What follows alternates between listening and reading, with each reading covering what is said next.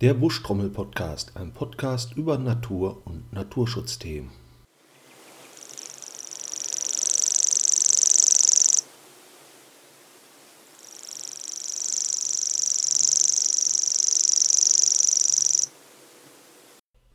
Ja, was meint ihr, was das gerade war?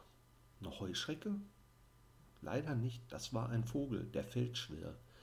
Dieser Vogel sieht sehr unscheinbar aus, hat aber diesen ganz charakteristischen Ruf, den aber meistens nur Ornithologen kennen und für den Laien hört sich das meistens immer an wie eine Grille. Ich zähle mich selbst auch dazu. Ja, ihr merkt, es ist nicht immer einfach, Tierarten zu bestimmen. Deswegen möchte ich euch heute einmal auf ein Projekt aufmerksam machen, das mittlerweile auch zwei Apps hervorgebracht hat. Das Projekt Observation.org. Aufmerksam darauf gemacht wurde ich ich weiß nicht mehr, beim Landesfachausschuss Fledermaus oder beim Arbeitskreis Amphibien und Reptilien, da kam das öfters vor. Schon beim ersten Mal fand ich dieses Projekt einfach nur super. Ja, fangen wir ganz vorne an. Ähm, wo kommt dieses Projekt her? Das ist ein niederländisches Projekt, da steckt eine Stiftung dahinter, die dann auch mit dem Niederländischen Naturkundemuseum zusammenarbeitet. Und das Ziel dieser Stiftung bzw. des Projektes Observation.org ist es, weltweit die biologische Vielfalt darzustellen. Dazu wurde das Meldesystem Observation.org geschaffen.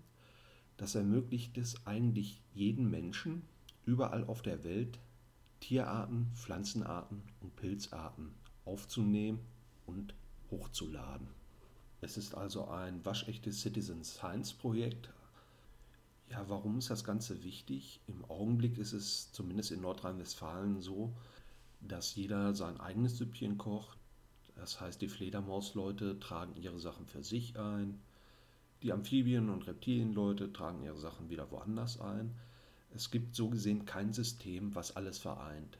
Selbst das Landesministerium hat äh, nur Karten für Tierarten, die bedroht sind. Was dabei immer untergeht, sind Zufallsfunde in den einzelnen Gruppen. Was weiß ich, wenn ein Ornithologe eine Nisthilfe kontrolliert und dann zufällig eine Haselmaus drin findet, das geht dann meistens unter, damit alles irgendwo gesammelt werden kann. Also zentral gesammelt bietet sich Observation.org an. Warum sollte das Ganze zentral gesammelt werden? Nun ja, für den Normalverbraucher ist das jetzt nicht so wichtig, aber für die Arbeit im Naturschutz ist sowas von sehr großem Wert. Ihr habt ja in der Folge mit den Artenschutzprüfungen gehört, dass die Mitarbeiter von Planungsbüros verpflichtet sind, erst einmal rumzufragen, was gibt es denn überhaupt an Tierarten, die beim Bauprojekt berücksichtigt werden müssen. Und da kann das teilweise ziemlich anstrengend sein, wenn man jede einzelne Fachgruppe anschreiben muss. Und wenn man so ein Portal hat, wo man direkt sehen kann, ah, hier gibt es das, das, das, das, das, erleichtert das die Arbeit enorm. Auch für Wissenschaftler ist das interessant, gerade um das Vorkommen von bestimmten Arten in einer Region festzustellen, um Trends bei der Bestandesentwicklung zu sehen. Und auch der Normalbürger profitiert davon, denn beim Meldesystem können auch Fotos hochgeladen werden. Ja, und dann kommen wir auch zur ersten App, Ops Identify. Das ist eine App, die es euch ermöglicht, über Fotos Tier-, Pflanzen- und Pilzarten zu identifizieren. Ja, wie funktioniert so eine App? Das Ganze geht mit künstlicher Intelligenz. Irgendwo gibt es eine riesige Datenbank mit Fotos und die künstliche Intelligenz vergleicht euer Foto mit den ganzen Fotos, die es im Speicher hat und versucht dann Gemeinsamkeiten zu finden, um die Tier- oder Pflanzenart zu identifizieren. Ich habe das jetzt die letzten Tage ein bisschen ausprobiert. Es ist noch ein bisschen Arbeit nötig, aber trotzdem ist diese App zukunftsweisender als wenn man 20 verschiedene Apps drauf hat, sei es für Pflanzen, sei es für Pilze, sei es für Insekten. Man hat eine App fotografiert und in der Regel sollte die dann auch herausfinden, was er da gerade fotografiert hat. Das klappt soweit mit aller Weltsarten super gut. Wenn das dann speziellere Arten sind, dann wird es schon ein bisschen schwierig. Also ich hatte einen Schnellkäfer, wo mir die App dann vorgeschlagen hat, dass das eine Libelle ist. Ich habe das auch mehrfach ausprobiert und bei fünf Versuchen hat sie es wirklich geschafft, das dann einmal genau zu bestimmen, wobei Schnellkäfer jetzt nicht gerade einfach zu bestimmen sind, selbst für jemanden, der sich ein bisschen auskennt und Bücher dazu hat. Bei manchen Sachen habe ich dann hinterher auch über Observation.org dann eine Nachricht bekommen, dass jemand ähm, das Foto kommentiert hatte, weil die Bestimmung nicht gestimmt hat. Das war dann aber meistens auf Unterartniveau. Das heißt, was im Lateinischen der Nachname ist, der hat nicht gestimmt und das kann man dann eben abändern oder, wenn man fies ist, auch ignorieren. Ich habe mir auch einen kleinen Spaß mit der App erlaubt und mal ein Menschenfoto versucht analysieren zu lassen. Also es kam heraus, dass dieser Mensch zu 40 Prozent eine Schleiereule ist. Also ihr habt sowieso immer Prozentangaben dahinter, manchmal auch mehrere Vorschläge, was das sein kann. Bei mir ist die App auf Englisch, was es manchmal ein bisschen schwieriger macht. Wenn ihr eine Internetverbindung habt, dann einfach mal den lateinischen Namen bei der Google Bildersuche eingeben und dann wisst ihr meistens schon, ob das denn hinkommt, was euch da vorgeschlagen wird.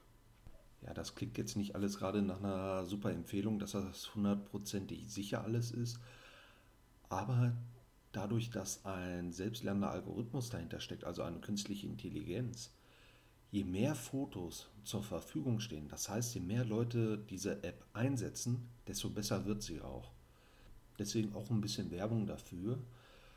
Also Ops Identify, das ist eher für den Normalbürger gedacht. Es gibt noch eine weitere App, je nachdem, ob man jetzt ein Android-Handy oder ein Apple-Produkt nutzt, heißt das dann Ops Map oder iOps. Diese beiden Apps zähle ich mal einfach als eine, weil sie von der Funktionsweise genau dasselbe sind und sich nur durch das Betriebssystem unterscheiden.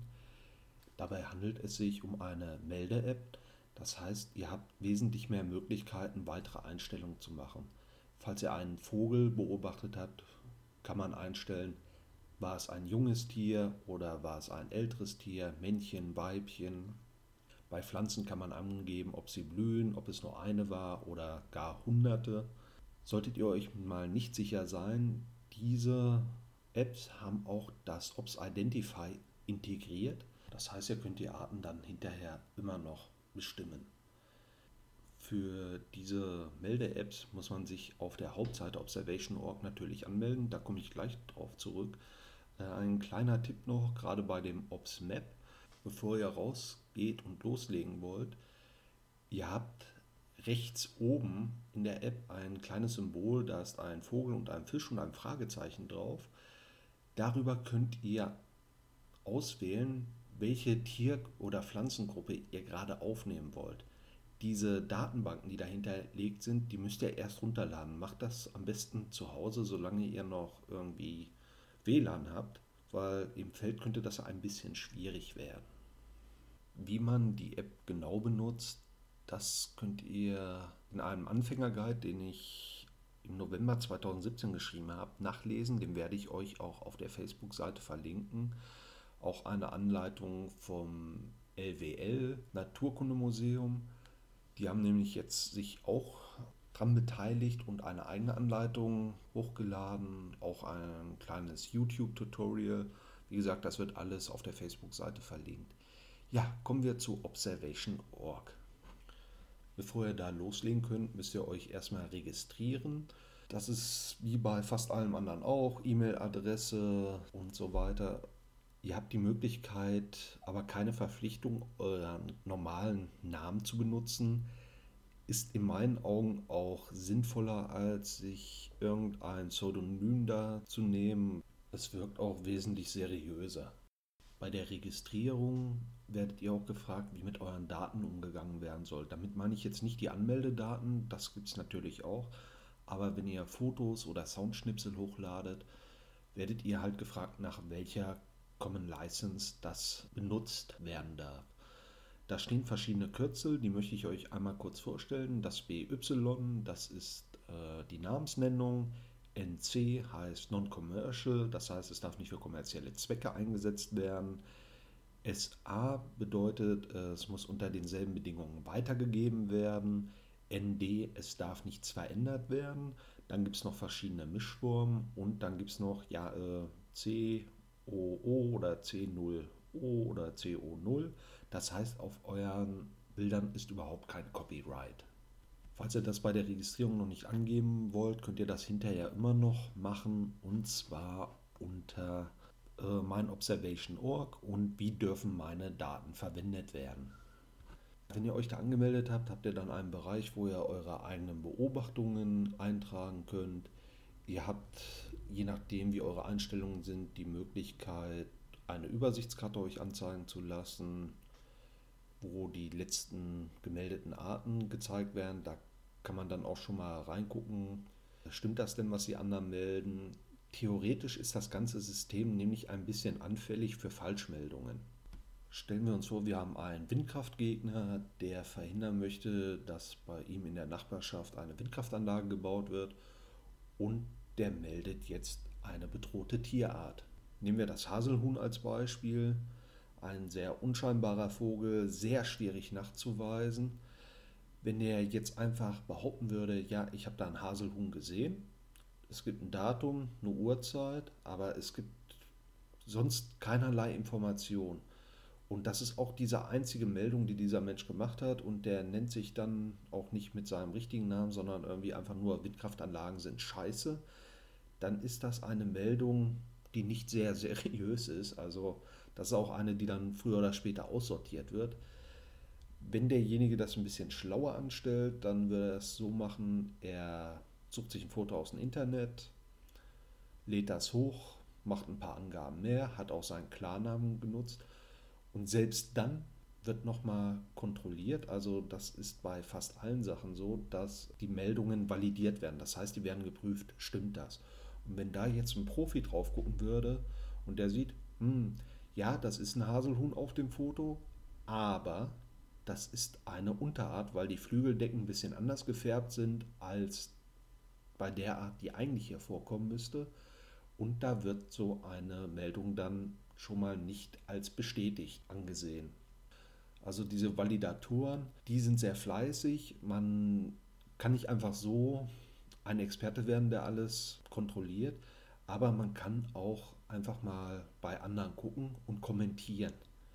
Das ist mir jetzt in letzter Zeit auch passiert, als ich dieses Ops Identify ausprobiert habe. Da kam, also auch da habt ihr die Möglichkeit, das Ganze bei Observation.org hochzuladen. Ja, und dann kam auch schon die Meldung, ja, nee, das ist die und die Unterart.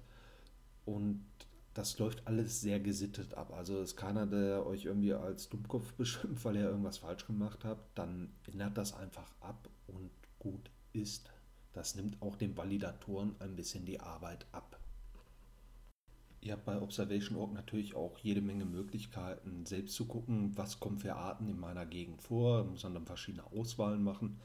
Man kann eigene Artenlisten erstellen. Das müssen noch nicht mal die eigenen Funde sein. Das können auch Zufallsfunde von anderen in der Gegend sein.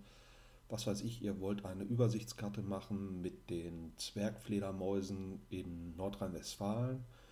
Gut, die Liste gibt es schon, aber ähm, das könnt ihr euch theoretisch dann auch selbst raussuchen.